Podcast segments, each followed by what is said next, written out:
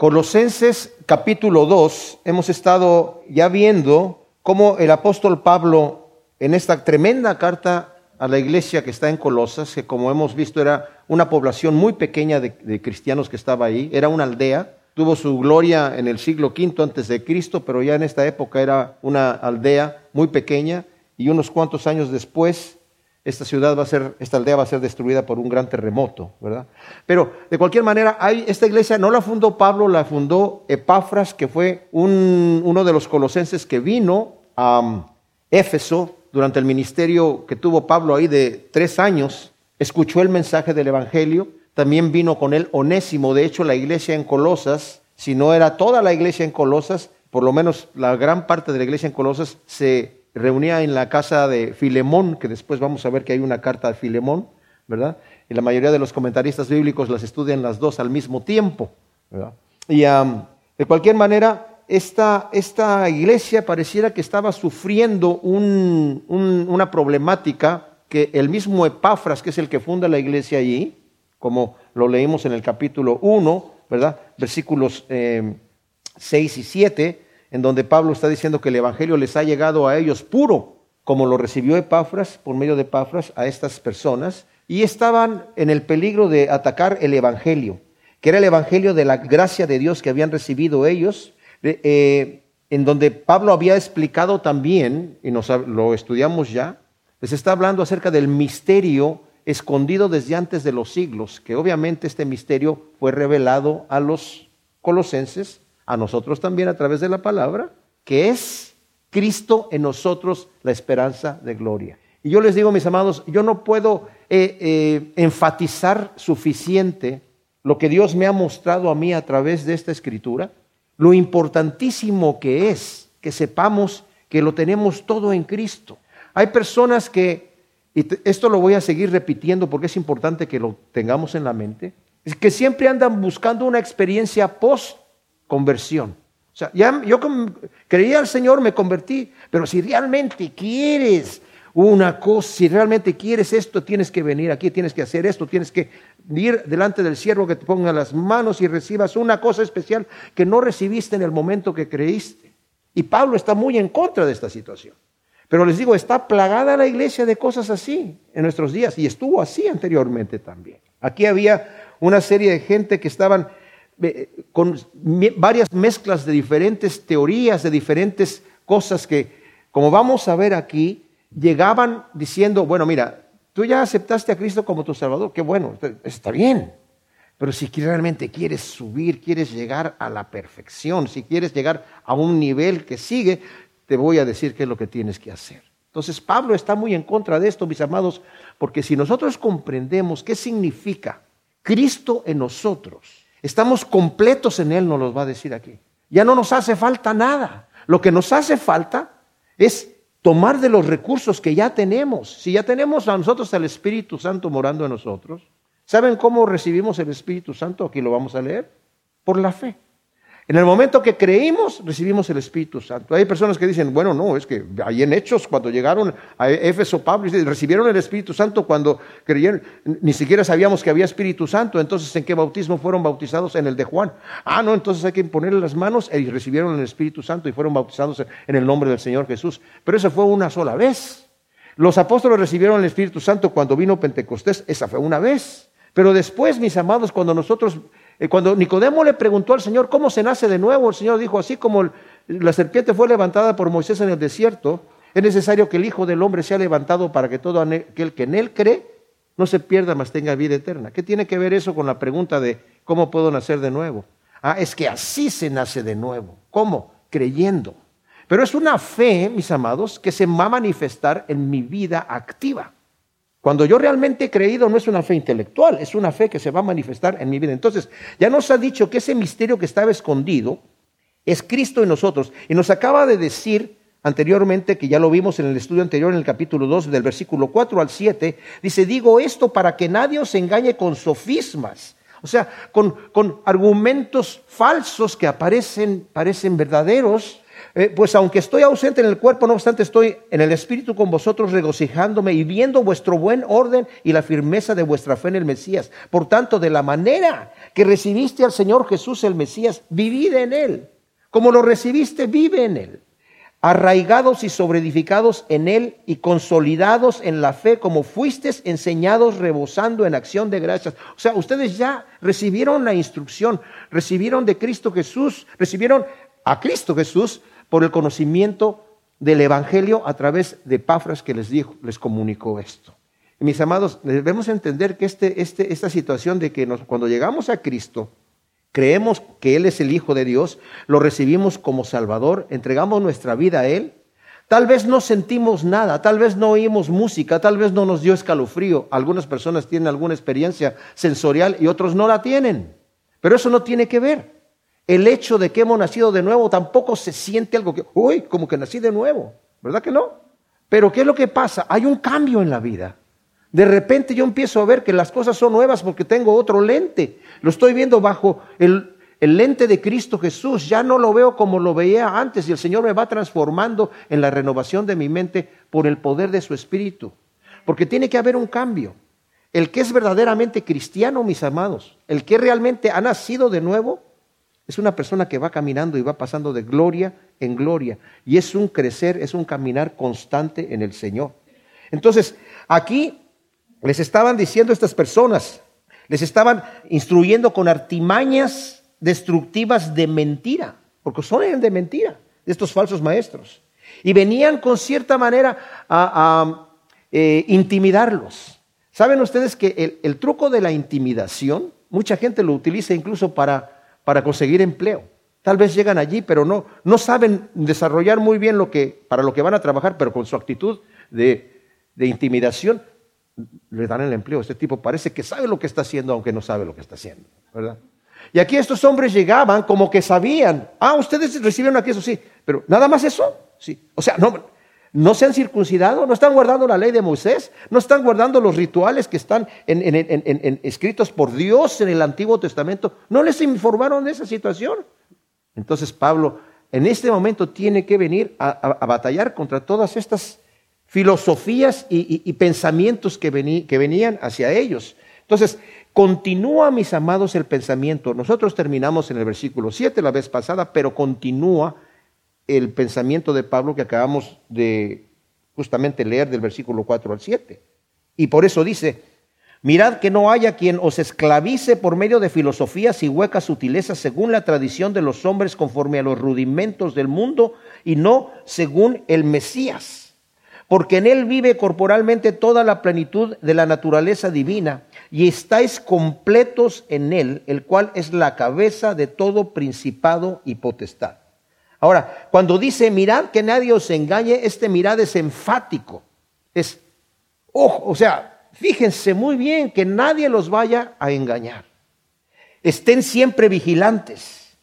Y la palabra que utiliza aquí, a engañar, es literalmente la, eh, eh, secuestrar podría ser. Era como lo que hacían la gente que secuestraban a, personas para después venderlas como esclavos. Entonces dice aquí, ten cuidado, o sea, ¿qué es lo que tienes que hacer con esta gente? No, no, no tienes que discutir con ellos. Este mirad es como, ten cuidado, apártate, ni siquiera entres en discusión. Es como, si los ves de cerca, corre, sal corriendo, porque te van a atrapar, te van a secuestrar y prometiéndote una libertad, te van a esclavizar. Prometiéndote que te van a llevar a una mejor posición, te van a, meter en una posición inferior. Y esto nuevamente lo voy a decir ahora y lo voy a seguir repitiendo, mis amados. Al Evangelio que es Cristo en nosotros, la esperanza de gloria, cualquier cosa que le queramos añadir, estamos quitándole a Cristo. Estamos pasando a Cristo a un segundo lugar. Estamos diciendo, está bien Cristo, pero además esto y además esto y además esto y además esto. Porque entonces no entendemos qué significa Cristo en mí, la esperanza de gloria. Ahora, vamos a ver que aunque tenemos todos a Cristo Jesús en nuestro corazón por medio de su Espíritu morando en nosotros, no todos vivimos una vida victoriosa. ¿Y saben por qué? Porque no, no todos tomamos de allí, no todos nos conectamos ahí donde está la fuerza, la vida Y vivimos con la batería descargada, con la energía baja y con, y con vidas carnales. No porque, no seamos cristianos, no porque Cristo no viva en nosotros, sino porque estamos contristando el Espíritu y no nos, digamos, para utilizar una palabra eh, eh, vulgar, no nos enchufamos en el Señor, para de Él.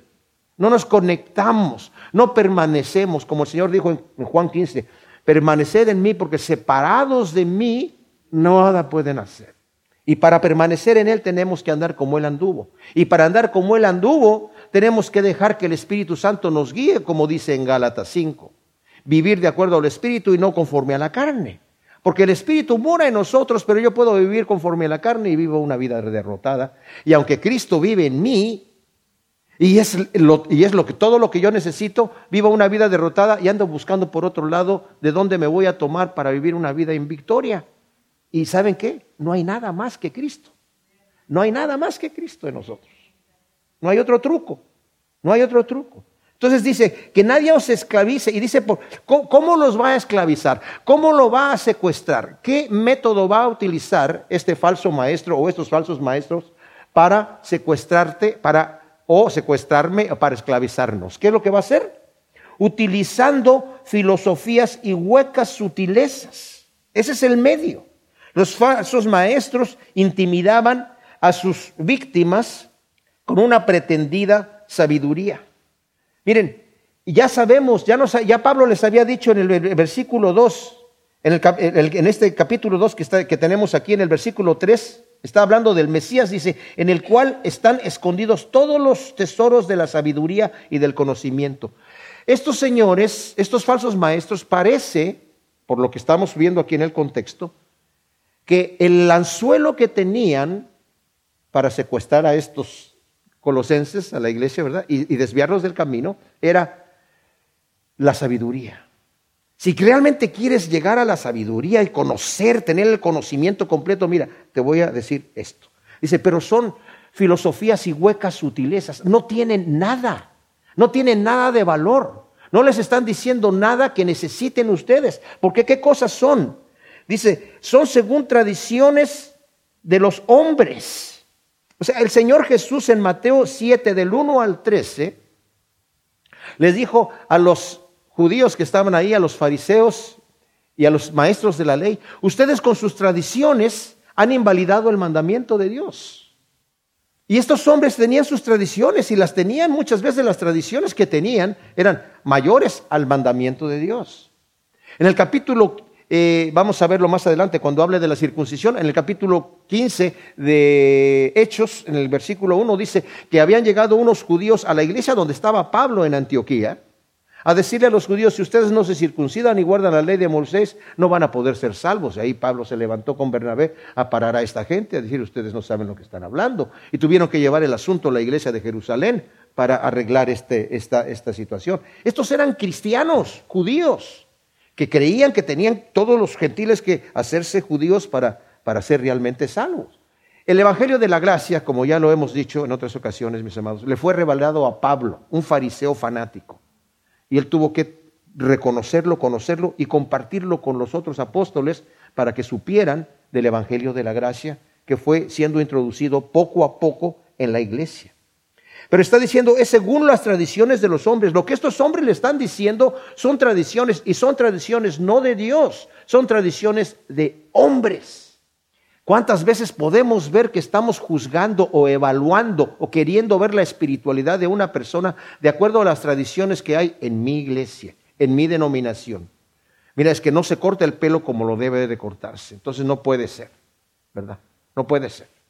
Yo me acuerdo que una iglesia que yo estaba en México antes, ¿verdad? De repente se empezaron a, hablar en contra de, la barba y, mi hermano tenía una barba bastante eh, llena, ¿verdad? pero antes de, de dejarse la barba, eh, se dejó crecer el bigote.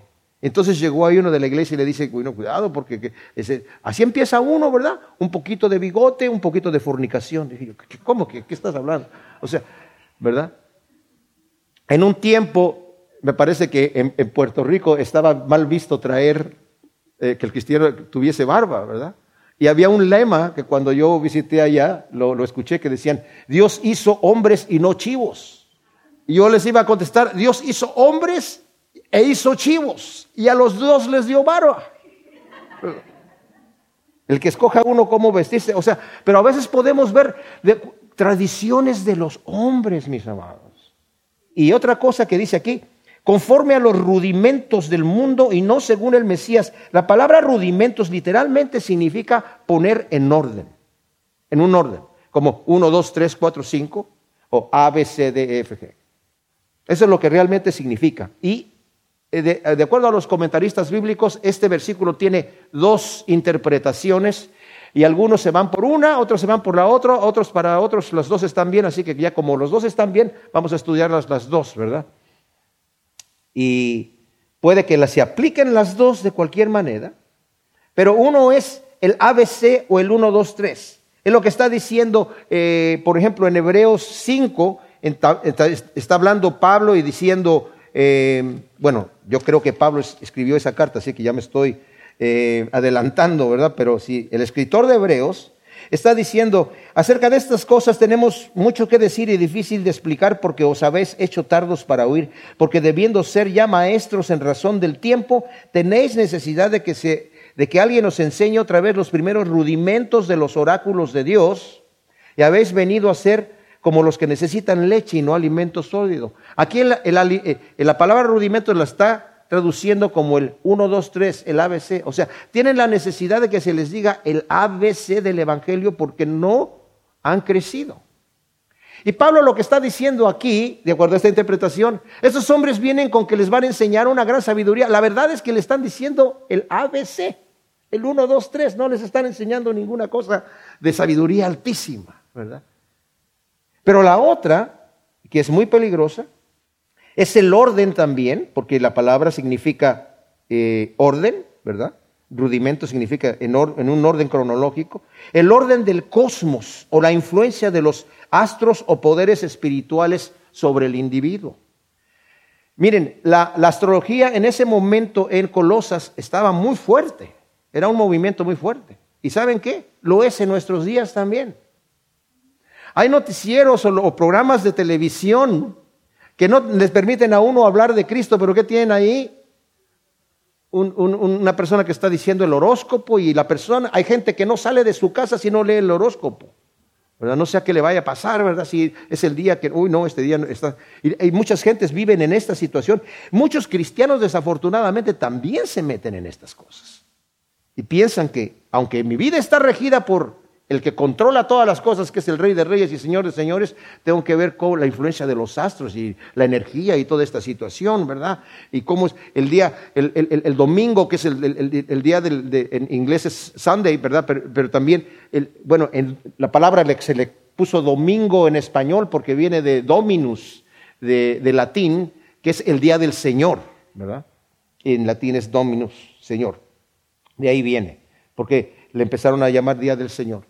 El lunes, uy, cuidado porque es el día de la luna. El martes es el día de Martes. El miércoles es el día de Mercurio. Y así van, ¿verdad? El sábado es de Saturno y, la influencia que tiene sobre ti.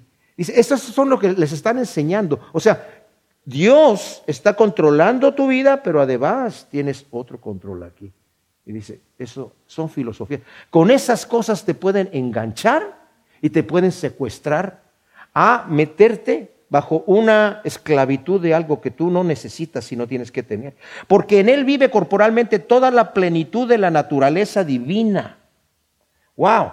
Pero fíjense que dice, están haciendo estas cosas conforme a estas situaciones y no según Cristo. Pablo no está prohibiendo usar el intelecto cristiano, mis amados. Más bien, todo lo opuesto, el creyente tiene la mente de Cristo, piensa según Cristo y estudia las cosas todas a la luz de Cristo. En Corintios, en Primera de Corintios 2 del 6 al 16 dice cosas que ojo no vio, ni oído, ni, oído oyó, ni han subido al corazón de hombre, son las que Dios ha preparado para nosotros. Porque nos ha dado la mente de Cristo para que podamos discernir todas las cosas de una forma espiritual. O sea, no se trata de apagar el cerebro, sino al contrario de usarlo, pero utilizarlo de acuerdo a la enseñanza y a la luz que me está dando Cristo. Estas cosas que estos hombres les están enseñando, dice Pablo, son según las tradiciones de los hombres y según otras cosas en las que se han metido, el ABC, el control de los planetas, y no según Cristo. Porque en Cristo vive corporalmente toda la plenitud de la naturaleza divina o de la deidad, como dicen en algunas de sus Biblias. En él habita, dice, esto es en forma enfática, habita, que también enfáticamente es como, habita como si estuviese en su propia casa. Toda, corporalmente, toda la plenitud de la, de la naturaleza divina. O sea, corporalmente, es decir, actualmente en el cuerpo resucitado de Cristo y glorificado, habita toda la plenitud de la deidad. Y cuando estuvo aquí también. Cuando Cristo le dijo a los discípulos, ¿verdad? Cuando le dice Felipe, muéstranos al Padre y nos basta, dice el que me ha visto, me ha visto al Padre.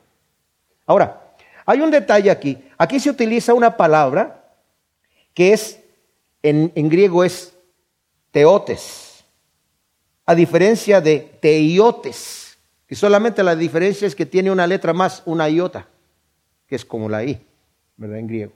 Pero solamente se utiliza aquí y parece que ser que fue acuñada esta palabra aquí por los cristianos para diferenciar una de la otra, una que, significa, la primera significa esencia misma de Dios, la segunda significa, eh, la segunda se refiere a la cualidad de Dios o características divinas. Déjeme explicar. En Romanos 1.20 dice Pablo, que la naturaleza de Dios, lo invisible de Él, su poder y su deidad se hacen claramente visibles por, medio de las cosas hechas, ¿verdad?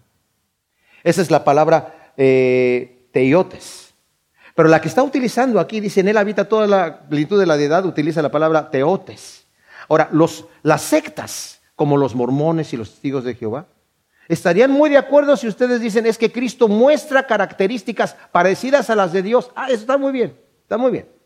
Pero que digas, tiene las mismas cualidades porque esencialmente es Dios, ahí ya no. Y Pablo está diciendo, utilizando esta palabra aquí, para no dejar lugar a duda de que Cristo, mis amados, es Dios. Ahora esto es importantísimo porque el versículo 10 nos dice que estamos completos en Él, el cual es la cabeza de todo principado y potestad.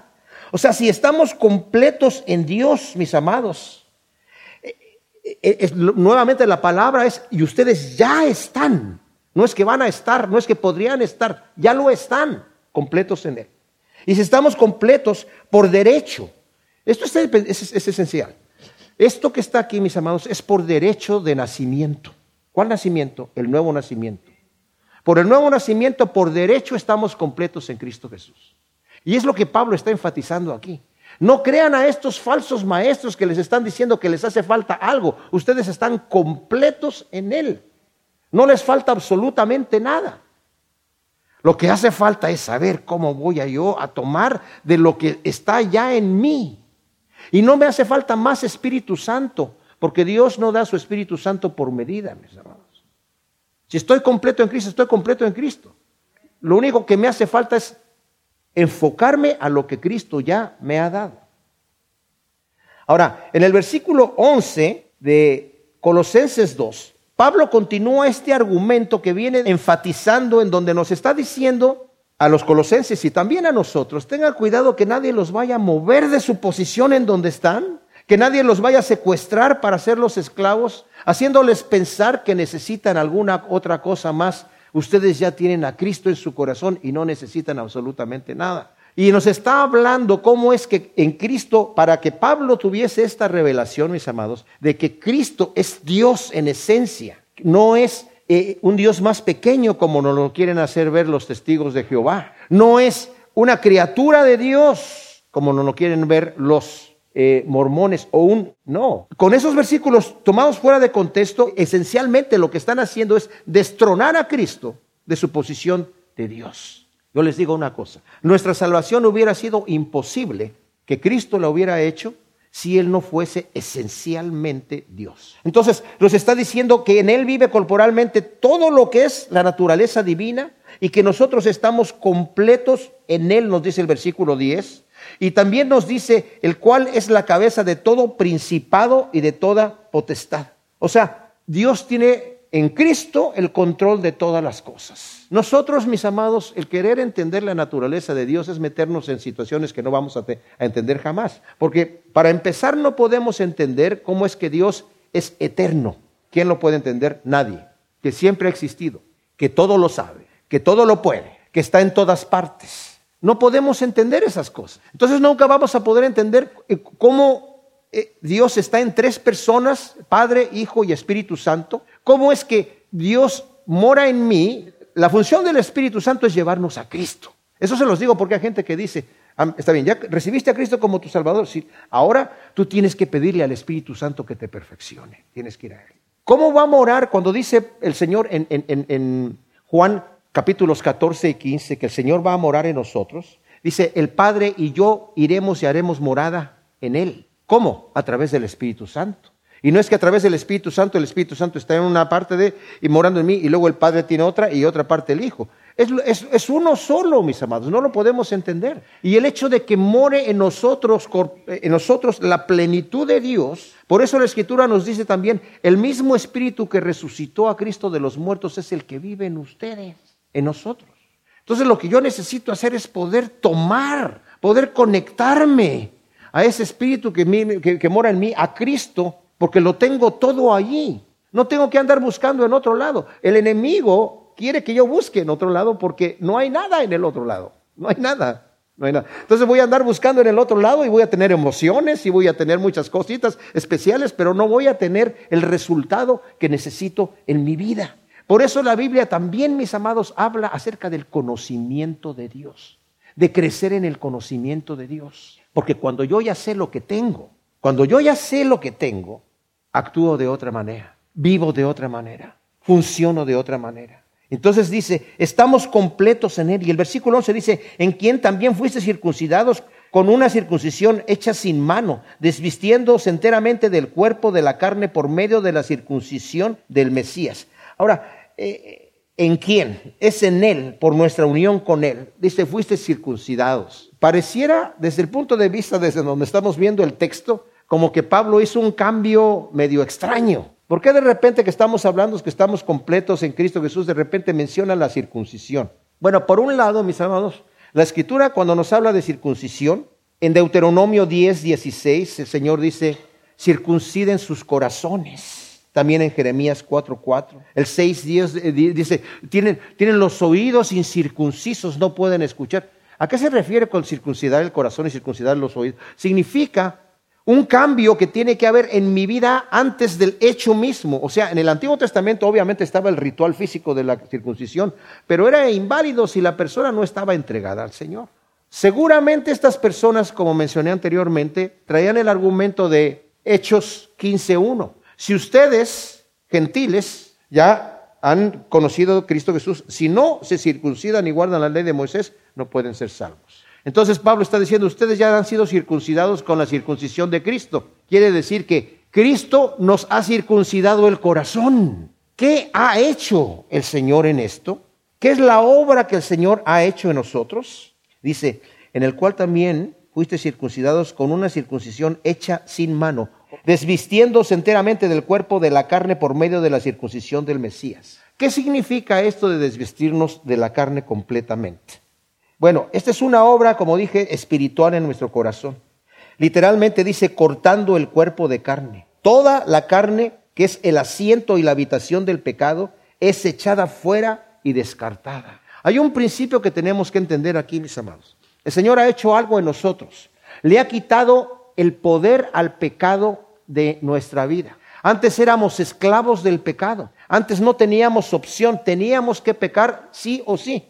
No teníamos forma de salir de allí, porque éramos esclavos. Pero el Señor nos ha liberado, porque si el Hijo nos libertare, seremos verdaderamente libres. Ahora, el Señor nos ha liberado, pero todavía cargamos ese cuerpo de pecado. Todavía lo tenemos. Yo les he dicho muchas veces que a mí me hubiera gustado haber llegado y aceptar a Cristo como mi Salvador y sí, Señor, te recibo y sentir esa paz y levantarme y, ay, ahora soy bueno, ahora me porto bien. Ah, qué felicidad, ¿verdad? Y todos mis deseos es para hacer, para hacer todo lo que a Dios le agrada y hacer y nunca pecar y nunca tengo tentaciones, ya se acabó todo el asunto. No pasa eso, ¿verdad? De hecho, el Señor dijo, el que quiera venir en pos de mí y ser mi discípulo, tiene que negarse a sí mismo, su carne que está ahí queriendo tomar posesión, tomar su cruz y luego seguirme. ¿Cómo que tomar su cruz? Sí, porque tu carne se va a querer levantar en la mañana cuando te despiertas y tienes que crucificarla. Y luego cuando te metes a, ducharte, también hay que crucificarla. Y cuando ya vas en hacia tu trabajo, pum, otra vez. Y en el trabajo también. Y cuando regresas a tu casa, que se quiere pum, otra vez allí. Y cuando te vas a acostar, otra vez. Porque mi carne quiere lo suyo. Y el Señor dice, tienes que crucificarla. Y, y la cruz es una muerte lenta, tortuosa. Dice, tienes que cargar con esa cruz para todos lados. Porque tu carne siempre quiere hacer lo suyo. Entonces, cuando el Señor me dice aquí que ha circuncidado, que cortado el cuerpo de la carne, simple y sencillamente significa que el pecado en el creyente, y esto es una frase que es bueno memorizarla, el pecado en el creyente ya no reina, pero permanece. El pecado en el creyente ya no reina, pero permanece.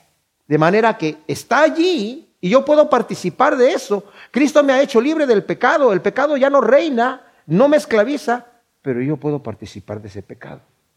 El Señor no me va a poner el pie para que yo cuando vaya caminando para, para pecar me vaya de bruces. Bueno, a veces sí lo hace, ¿verdad? Y cuando lo hace, qué bendición, ¿verdad? Pero el problema es que tengo la libertad de levantarme a pecar. Y ese es el, justamente el problema que estamos hablando aquí, mis amados. Cristo mora en mí y yo estoy completo en Cristo Jesús. ¿Y por qué a veces no vivo una vida victoriosa? Porque no quiero.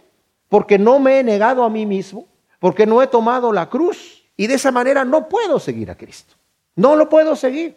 El Señor nos dijo, el que quiera venir en pos de mí, venga nomás, no importa. Si, si lo que quiero es que vengan, como vengan.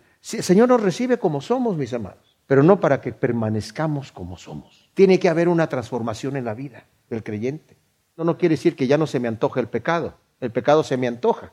En Romanos 6, del versículo 12 al 13, dice, ¿Permaneceremos en el pecado para que la gracia abunde? De ninguna manera, porque los que hemos muerto en el pecado, para, ¿cómo vamos a vivir en él?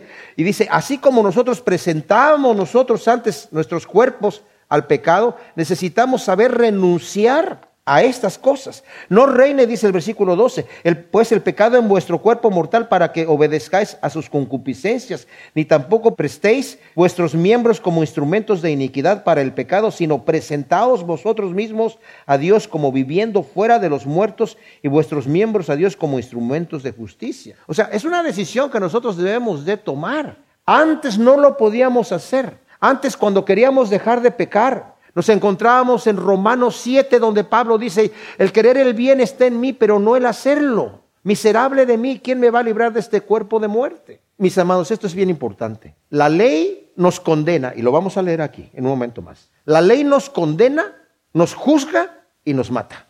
Entonces, ya, de acuerdo a la ley estamos condenados y muertos, y la paga del pecado es la muerte. Pero cuando venimos a Cristo Jesús, Él murió en nuestro lugar, ya la ley ahora no es que, ah, es que la ley era del Antiguo Testamento, déjala atrás, porque ahora estamos en Cristo Jesús, en el Nuevo Testamento, en la gracia y todo eso. La ley para mí es el estándar de vida por el cual ahora puedo servir al Señor. La ley continúa marcándome cómo debo de andar, no para ganar la salvación, pero para vivir, para agradar a aquel que dio todo por mí, ¿verdad? Entonces, como dije yo, en la circuncisión de Cristo, es decir, la circuncisión perteneciente a Cristo, en contraste a la que era perteneciente a la ley y corto toda relación con ese primer Adán. Y luego dice, sepultados juntamente con él en el bautismo, en el cual también fuiste resucitados con él por medio de la fe en el poder de Dios que le, lo resucitó de entre los muertos. Ahora esto es importante porque dice que fuimos sepultados juntamente con él y corresucitados, resucitamos con él en él. Y el bautismo en agua es y debe ser la demostración externa del bautismo del Espíritu por medio de la fe, que simboliza la muerte al mundo y, el nuevo nacimiento a una vida nueva. Primera de Pedro 3:21 dice que el bautismo del cual se está refiriendo él dice ahora nos salva no quitando la inmundicia del antiguo pecado, ¿verdad? De nuestra vida, sino como la aspiración de una nueva conciencia. Algunos eruditos bíblicos dicen, el bautismo es como la escritura de tu casa. Tal vez es tuya, pero la escritura es como que dices, aquí la tengo en la mano. Y el bautismo es una demostración externa que nosotros, que somos materiales, que somos de carne y hueso, lo necesitamos para nosotros mismos para decir, he tomado la decisión. Es una representación, no hace, no no hace el efecto. El efecto lo tiene que hacer mi el, Señor en un arrepentimiento sincero, en morir al mundo y resucitar para Cristo Jesús. Pero es algo que yo debo tener. Alguien lo dijo así. Dice, el cristiano no, bautizado es como el soldado que no trae el uniforme, ¿verdad? O sea, sigue siendo soldado y todo, pero en la iglesia primitiva, mis amados, el bautismo era, no era opcional, era, acabas de creer en el Señor, ¿qué impide el agua para bautizar a esta gente? Era, inmediatamente era la enseñanza, ¿verdad? Ahora, claro, ¿no? Podemos decir, bueno, ¿qué pasa con el cristiano que, se, conoció al Señor y no tuvo tiempo de bautizarse y se lo llevó el Señor que se entró en el limbo? No, entra al cielo, obviamente, porque la conversión es algo del Espíritu, pero es algo que debemos considerar seriamente, ¿verdad? El texto dice literalmente, fuiste resucitados con Él por medio de Él. Dice, por medio de la fe de el poder de Dios que le resucitó de los muertos. Fuiste resucitados por medio de poder de Dios. Y esa es la verdadera fe, mis amados. Yo tengo fe en que Dios tiene el poder de darme vida y ahora ya vivo con Él. Le creo al Señor, Señor, ahora tengo la seguridad que voy contigo al, cielo, que si en este momento yo me muero y algo me pasa, estoy contigo, porque el trabajo ya lo hiciste tú completo. Si nosotros estamos eh, calificando si somos o no somos, porque cómo me porté yo bien, seguramente hoy el Señor tiene una gran sonrisa, porque hoy me porté perfectamente bien, lo mejor que me he portado en estos últimos días, ¿verdad? Y en este momento, Señor, este es el mejor momento para que me lleves. Si me llevas, se vas a llevar, pronto llévame ahorita, ¿verdad? Que estoy confesado y comulgado, como digamos, mientras estoy así limpiecito. Pero cuando viví mal, ¿qué pasó?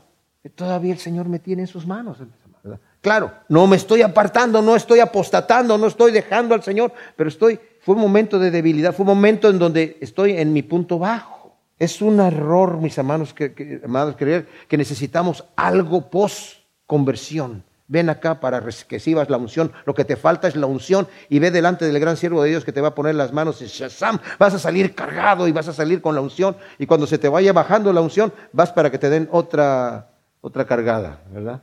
Y vosotros estando muertos en los delitos y en la incircuncisión de vuestra carne, os dio vida juntamente con él, perdonándonos, se incluye él, todos los delitos. O sea, los delitos, o mejor dicho, transgresiones, que es el pecado cometido a sabiendas. O sea, no fue porque yo no sabía lo que estaba haciendo, yo sabía lo que estaba haciendo y sabía que estaba pecando y fui y lo hice. Bueno, el Señor te perdonó todo eso.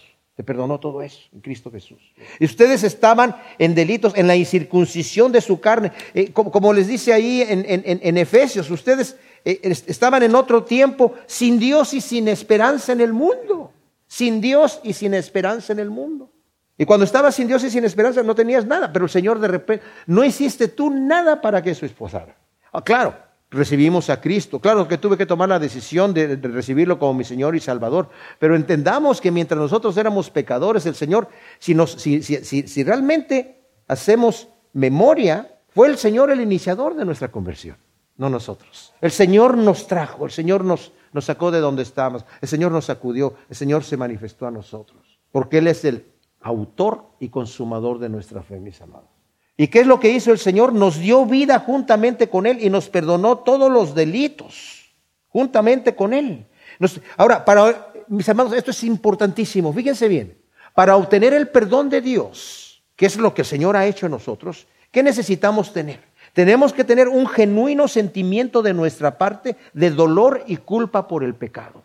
Un genuino sentimiento de dolor por haber pecado y de culpa, decir, no, no, esto no lo quiero. Y necesitamos un genuino deseo de nuestra parte de abandonar el pecado. No quiero seguir haciendo eso. Y necesitamos una genuina disposición de perdonar el pecado. Fíjense bien, una genuina disposición de perdonar el, el pecado de otros cometidos en contra nuestra, ya que nosotros también somos pecadores y estamos en mal posición delante de Dios. Y si Dios a mí me ha perdonado y yo digo, a este no lo voy a perdonar, a esta no la voy a perdonar porque no. El Señor dice, si tú no perdonas a otros sus ofensas, tampoco vuestro Padre Celestial te perdonará tus ofensas. ¡Wow! Es el único punto que el Señor comenta en el Padre nuestro. Y perdónanos como nosotros perdonamos a los que nos ofenden, porque si no, si nosotros, vosotros no perdonáis a vuestros ofensores sus ofensas, tampoco vuestro Padre os perdonará. ¿Queremos el perdón de Dios? Necesitamos saber perdonar nosotros también.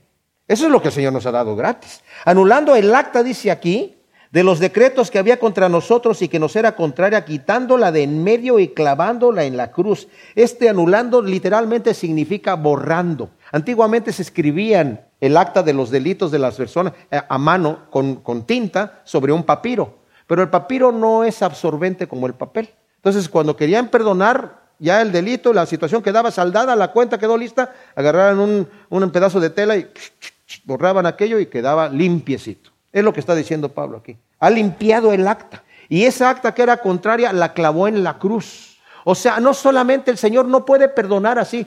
Eh, Richard Dawkins, este blasfemo ateo que dice, ¿y por qué Cristo tuvo que morir en la cruz? Si quería perdonar, ¿por qué no simplemente perdonó? ¿A quién se está tratando de impresionar? Yendo a la cruz y, toda esta situación.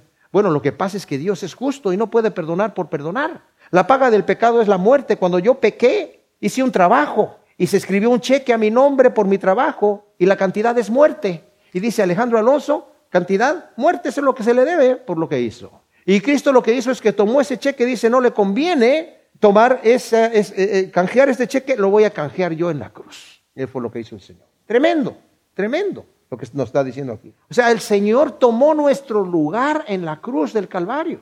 Y por eso estoy diciendo, mis amados, que nadie más que Dios mismo en esencia pudo haber pagado por el pecado de toda la humanidad y por el pecado más desagradable y más miserable que cualquiera haya cometido y por la cantidad de todos los pecados. No todos se van a ir al cielo porque no todos van a tomar ese perdón que ha sido ya dado. Como yo les he explicado de este señor que cometió un crimen y lo indultaron porque tenía sentencia de muerte en la horca y le otorgaron el indulto el presidente Jackson y este hombre no lo quiso tomar. Y la Suprema Corte de Justicia dice, pues si no lo quiere tomar, va a tener que morir ahorcado. Y, la persona que no quiera tomar el sacrificio de Cristo va a tener que sufrir las consecuencias. Va a tener que ser condenado. Pero Cristo dice, lo clavó en la cruz, mis amados. Y es allí donde dice el Salmo 85, 10, la misericordia y la verdad se encontraron y la justicia y la paz se besaron. Segunda de Corintios 5, 21, al que no conoció pecado, Dios lo hizo pecado por nosotros para que nosotros fuésemos la justicia de Dios en él. Cambiamos de posición, Él tomó la nuestra, se hizo pecado sin haber tenido pecado y nos dio la justicia de Él. ¡Wow! La obra que hizo el Señor en la cruz es tremenda. Y luego el, versículo 15 dice, y habiendo en ella desarmado completamente a los principados y las potestades, los exhibió públicamente en el desfile triunfal. Esa es la traducción literal. Y saben que eso es tremendo porque despojó a los principados y potestades y los, los desarmó completamente. Se puede traducir de varias maneras con tres significados diferentes, ¿verdad? Algunos dicen que fueron despojarse de sí mismo de los, de los demonios y las potestades esas que lo estaban atacando, ¿verdad? Que esta, esta interpretación yo la he escuchado de pastores serios, me parece muy equivocada. Dicen, no crean ustedes que el diablo eh, eh, quería que Cristo estuviese en la cruz. No, él quería impedir que eso pasara porque él sabía que, iba a ser derrotado en la cruz. No, el diablo no sabía esas cosas. Y ponen como ejemplo en la tentación que le dijo, si te postras delante de mí, mira todos estos reinos, si te postras te los entrego a ti, no tienes que ir a la cruz, nada más adórame. Y luego en Getsemaní lo, lo tentó, Padre, si es posible, pase de mí esta copa, pero bueno, no sea como yo quiero, sino como tú quieres. Pero que ahí también fue tentado, porque el, diablo no quería. Si el diablo hubiera querido que Cristo no fuera a la cruz cuando entró en el corazón de Judas, Judas hubiera sido su primer defensor. Había dicho, nadie lo toque, nadie me lo toque aquí porque no quiero que vaya a la cruz. No, los despojó, los desarmó completamente y los desarmó para sí mismo, es la palabra que dice. O sea, les quitó el botín que ellos tenían para sí mismo. La, potestad que, tenía Satanás sobre la muerte, como nos dice en Hebreos capítulo 2, al que tenía el poder de la muerte, le quitó ese poder, esa potestad sobre la muerte. Y al que tenía cautivos eh, eh, bajo su voluntad también los liberó de allí, mis amados. ¿Y qué hizo? Triunfando sobre ellos en la cruz, los exhibió públicamente en ese desfile triunfal. ¿Saben cómo era el desfile triunfal, mis hermanos? Lo que está diciendo aquí es que Cristo entró como entraba un emperador romano. Para la gente que está allí, entendían perfectamente. Un, un general romano que había triunfado en una guerra entraba de esta manera. El desfile triunfal romano del general en jefe victorioso entraba por el arco del triunfo precedido de un grupo con trompetas de plata. Después seguía un grupo con cuadros, con escenas de la batalla que habían pintado durante la batalla, algunos artistas, y carros llenos de los tesoros, obras de arte, oro y plata, y del botín y las armas de los derrotados. Le seguían por lo menos dos bueyes blancos que serían sacrificados a Júpiter.